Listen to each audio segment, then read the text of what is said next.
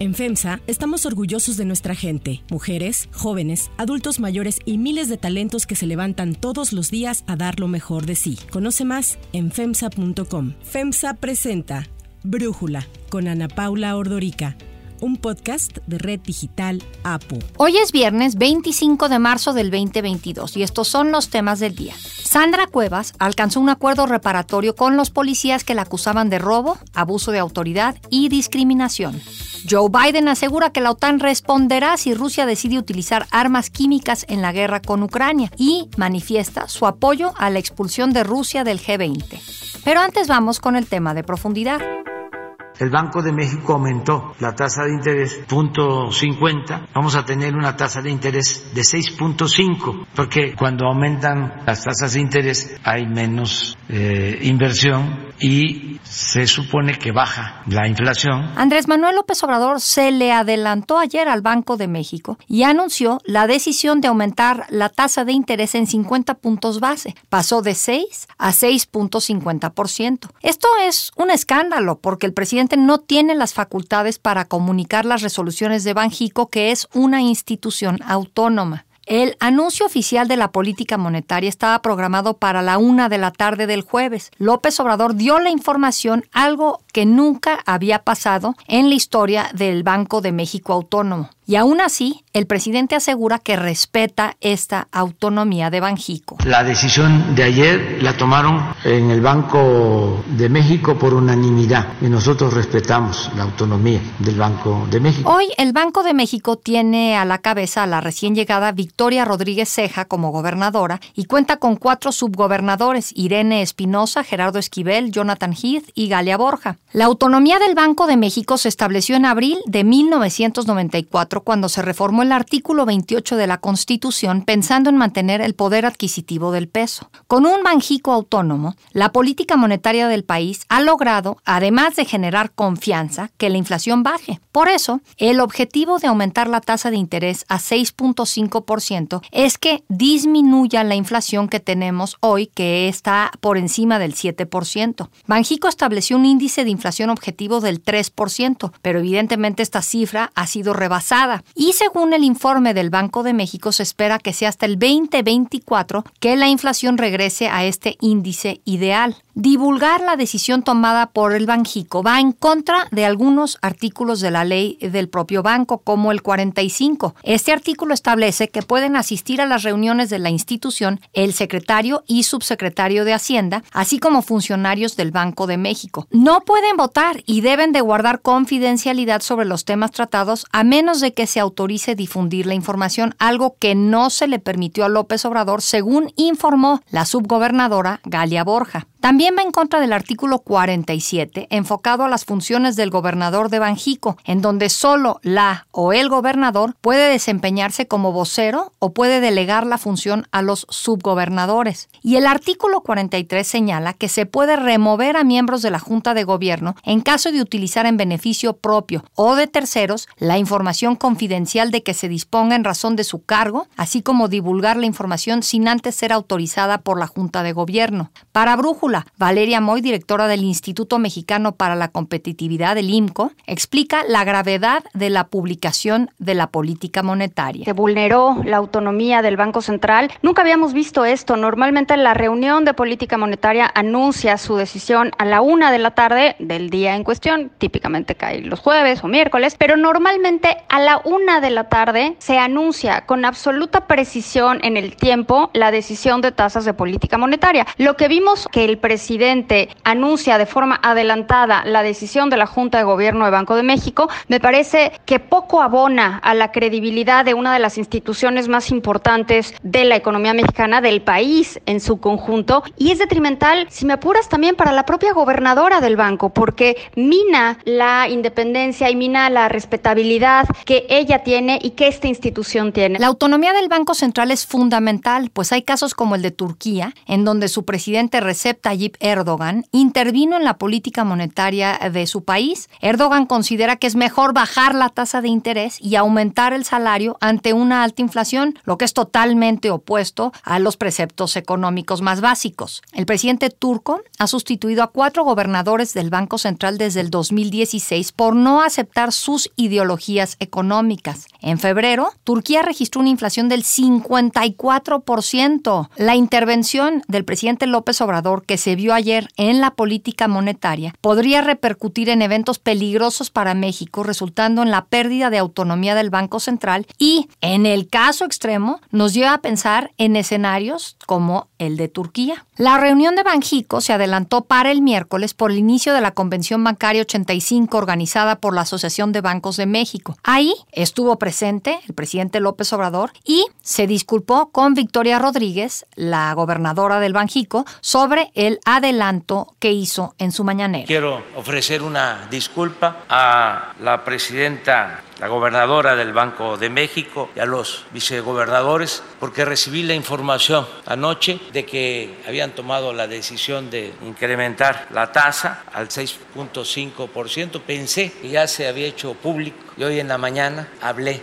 del tema, pero quiero decirles que reafirmo mi compromiso de respetar la autonomía del Banco de México. El análisis.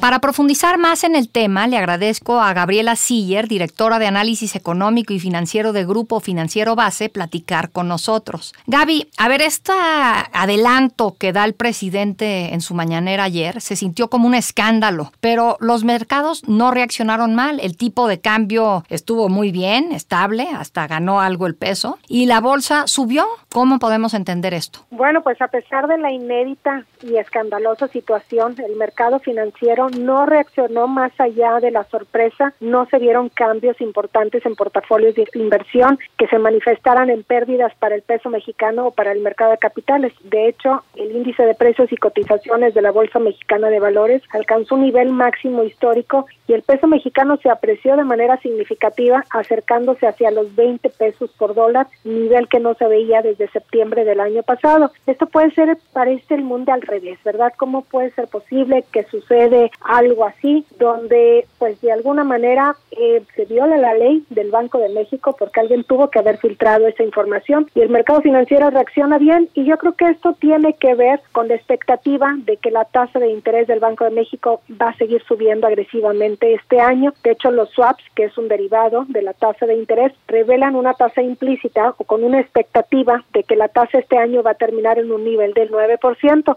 Recordemos que la tasa, tras el anuncio del Banco de México, está en 6.5%, por lo que implicaría un incremento de 250 puntos base y que la tasa del Banco de México alcance un nivel máximo histórico. Para el caso del peso mexicano, el mayor diferencial de tasas de interés entre México y Estados Unidos se supone que atraería capitales, lo cual se traduce en una mayor oferta de dólares y con esto baja el tipo de cambio. Y en el caso del mercado de capitales, pues el precio de las acciones sube por una mayor demanda ante un efecto sustitución, pues en el mercado de bonos los precios han caído por el alza en las tasas de interés. A nadie le gusta perder, por lo que los inversionistas se mueven desde los bonos hacia el mercado de capitales. Además, hay emisoras que se han visto beneficiadas por el alza en los precios de las materias primas pero no hay que perder de vista que aunque la filtración no tuviera hoy un efecto visible sobre los mercados, sí puede llegar a mermar la confianza sobre México, llega a repetirse, pues precisamente uno de los pilares de la confianza en nuestra economía es la autonomía del Banco Central. Y bueno, pues además señales de interferencia en la política monetaria o de pérdida de autonomía del Banco de México serían muy negativas en el largo plazo, pudiendo inclusive mermar las expectativas de inflación, lo cual dificultaría la Junta de Gobierno su trabajo para combatir la alta inflación que sabemos ahorita pues está por encima del 7%, siendo que el objetivo del Banco de México es una inflación alrededor del 3%. A ver, Gaby, entiendo que el artículo 45 de la Ley del Banco de México establece que a las reuniones de Banjico puede estar presente el secretario y el subsecretario de Hacienda, los funcionarios del Banco de México. Después de que el presidente adelanta esta decisión en la mañanera, que luego se confirmó a la una de la tarde de ayer, se filtró que había sido el secretario de Hacienda el que le había comentado lo que iba a hacer Banco de México al presidente. ¿Te suena? ¿Qué opinas? Mira, es de entenderse que en el pasado el secretario de Hacienda o alguien más comentara con el presidente cuál era la decisión del Banco de México. Lo que es inédito es que el presidente lo filtre y lo anuncie antes que el Banco Central, sobre todo porque el Banco de México es autónomo y entonces al mismo Banco de México le compete anunciar ese incremento en la tasa de interés. Yo creo que esto, pues de alguna manera tiene que haber después una justificación o algo para que no se repita, dado que los mercados financieros a nivel internacional no reaccionaron sobre México, solamente hubo como un levantamiento de cejas de qué fue esto, pero si llegara a repetirse, yo creo que esto sí ocasionaría una pérdida de confianza sobre nuestra economía y pues a lo mejor se vería como una pérdida de autonomía en la práctica del Banco Central, lo cual pues sería bastante negativo tanto para la inflación e inclusive pues también pudiera provocar una mayor salida de capitales de nuestro país. Gaby, yo mencionaba antes de arrancar la entrevista contigo el caso de Turquía en donde el presidente Recep Tayyip Erdogan intervino en la política monetaria del país y esto ha generado pues una inflación del 54% en Turquía. Digo, evidentemente no estamos en ese escenario, en México es un escenario extremo, pero ¿qué opinas de que nos remitamos al caso turco para el caso mexicano tomando en cuenta lo que sucedió la mañanera de ayer? O inclusive con el mismo caso mexicano, ¿no? Antes de que el Banco de México fuera autónomo, pues veíamos inflaciones altísimas en el caso de México. Ahora hablamos de inflaciones altas alrededor del 7%, pero recordemos, por ejemplo, en la década de los 80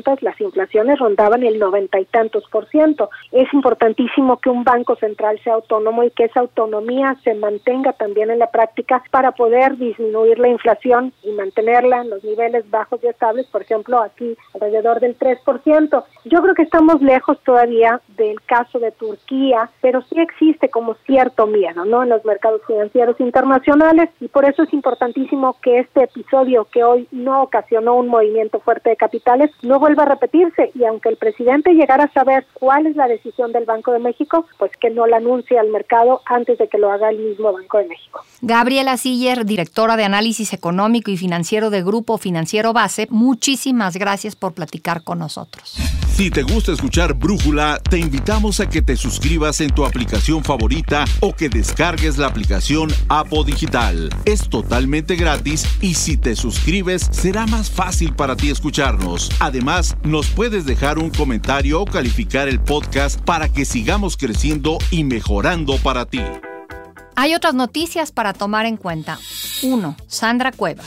Se autorizó un acuerdo reparatorio en el proceso que se sigue en contra de la alcaldesa en Cuauhtémoc. Así anunció el vocero de la Fiscalía de la Ciudad de México, Ulises Lara, el acuerdo reparatorio que la alcaldesa en suspensión provisional de Cuauhtémoc, Sandra Cuevas, alcanzó con los policías que la acusaban de robo, abuso de autoridad y discriminación. El representante de la Fiscalía indicó que fue a solicitud de la defensa de Cuevas que se celebró una nueva audiencia en el reclusorio preventivo Varonil Norte, en donde la alcaldesa habría reconocido su culpabilidad. La servidora pública reconoció que los hechos ocurrieron tal y como el Ministerio Público lo acreditó. Con ello, Cuevas se comprometió a reparar el daño con 30 mil pesos a cada uno de los policías agredidos, pagar los costos de un radio y un teléfono celular, ofrecer una disculpa a los policías por su conducta, someterse por seis meses a tratamiento psicológico para manejo de la ira, abstenerse de molestar a las víctimas, así como realizar algún tipo de declaración relacionada a los hechos o al proceso. Cuevas habló ante los medios para disculparse, aunque negó reconocer los hechos como lo informó la Fiscalía. Y lo más importante, una disculpa pública, que esto quiero que lo entiendan mis vecinos y toda la gente que ha confiado en mí. Me disculpo, pero no reconozco los hechos. Me disculpo y me disculpo de corazón con la ciudadanía, con mis partidos, por este trago amargo y me disculpo también de corazón con Eduardo, con Faustino y con Marco. Si ellos consideran que les hice yo un daño, les ofrezco una disculpa, sin reconocer insisto, que haya hecho yo algún daño a los compañeros. Al respecto, la jefa de gobierno, Claudia Sheinbaum, aseguró que el acuerdo reparatorio alcanzado mostraba que en este proceso hubo justicia y que nunca fue un tema político. Bueno, pues ahí está la muestra de que pues no tenía nada que ver con política, sino que en realidad pues había víctimas y que había un delito que se había cometido. Para Brújula, Javier Angulo, profesor investigador del CIDE, nos ayuda a entender el proceso legal en el caso Cuevas. El proceso penal mexicano tiene formas alternas de solucionarse. Por un lado, tenemos que en los delitos patrimoniales, estos cuando no sean violentos se pueden solucionar a través de la reparación del daño. Esto fue lo que sucedió en el caso de la alcaldesa Sandra Cuevas. Ella le reparó el daño a los oficiales policías. Así las cosas, así se extinguió el delito de robo. Por el otro lado, tenemos que en el delito de abuso de autoridad se dio una suspensión condicional a proceso. ¿Esto qué quiere decir? Que ella trazó un plan de qué iba y en qué condiciones iba a ser para que no siguiera la acción penal. Una de las cosas que pudimos ver que sucedió es que ella acudiría a un tratamiento de el enojo y también solicitaría disculpas públicas. Por último, en lo que tocaba el delito de discriminación, la alcaldesa en este caso no se seguirá adelante, pues los oficiales policías le otorgaron un perdón o decidieron no continuar la acción penal. Así acaba este caso con la suposición de que la alcaldesa Sandra Cuevas volverá a sus funciones toda vez que todas las maneras antes señaladas extinguen la acción penal. 2. Bruselas. En Bruselas hubo una triple reunión, la del G7, la de la OTAN y también la de los jefes de Estado y de Gobierno de la Unión Europea, y en esta última también estuvo Joe Biden. En ellas propuso sacar a Rusia del G20. Si no estuvieran de acuerdo con esto, cuando menos pidió unir a Ucrania en este grupo. Biden dijo que la OTAN respondería firmemente si Vladimir Putin usa armas químicas en Ucrania.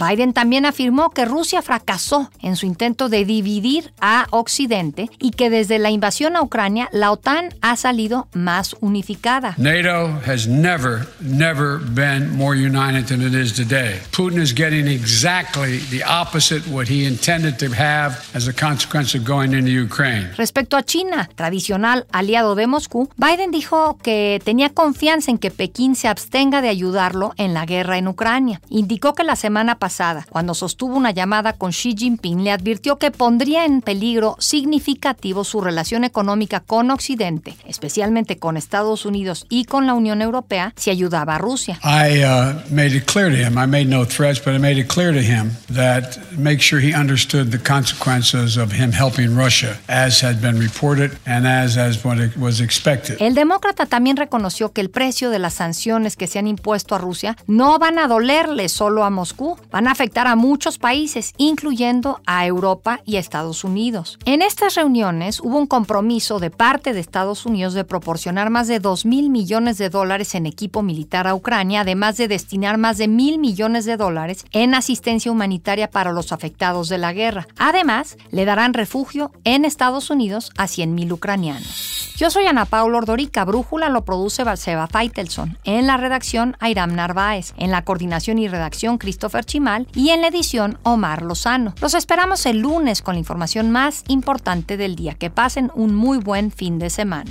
Oxo, Farmacias ISA, Cruz Verde, Oxo Gas, Coca-Cola FEMSA, Invera, Torrey y PTM son algunas de las muchas empresas que crean más de 245 mil empleos tan solo en México y generan valor como parte de FEMSA. FEMSA presentó Brújula con Ana Paula Ordorica, un podcast de Red Digital APO.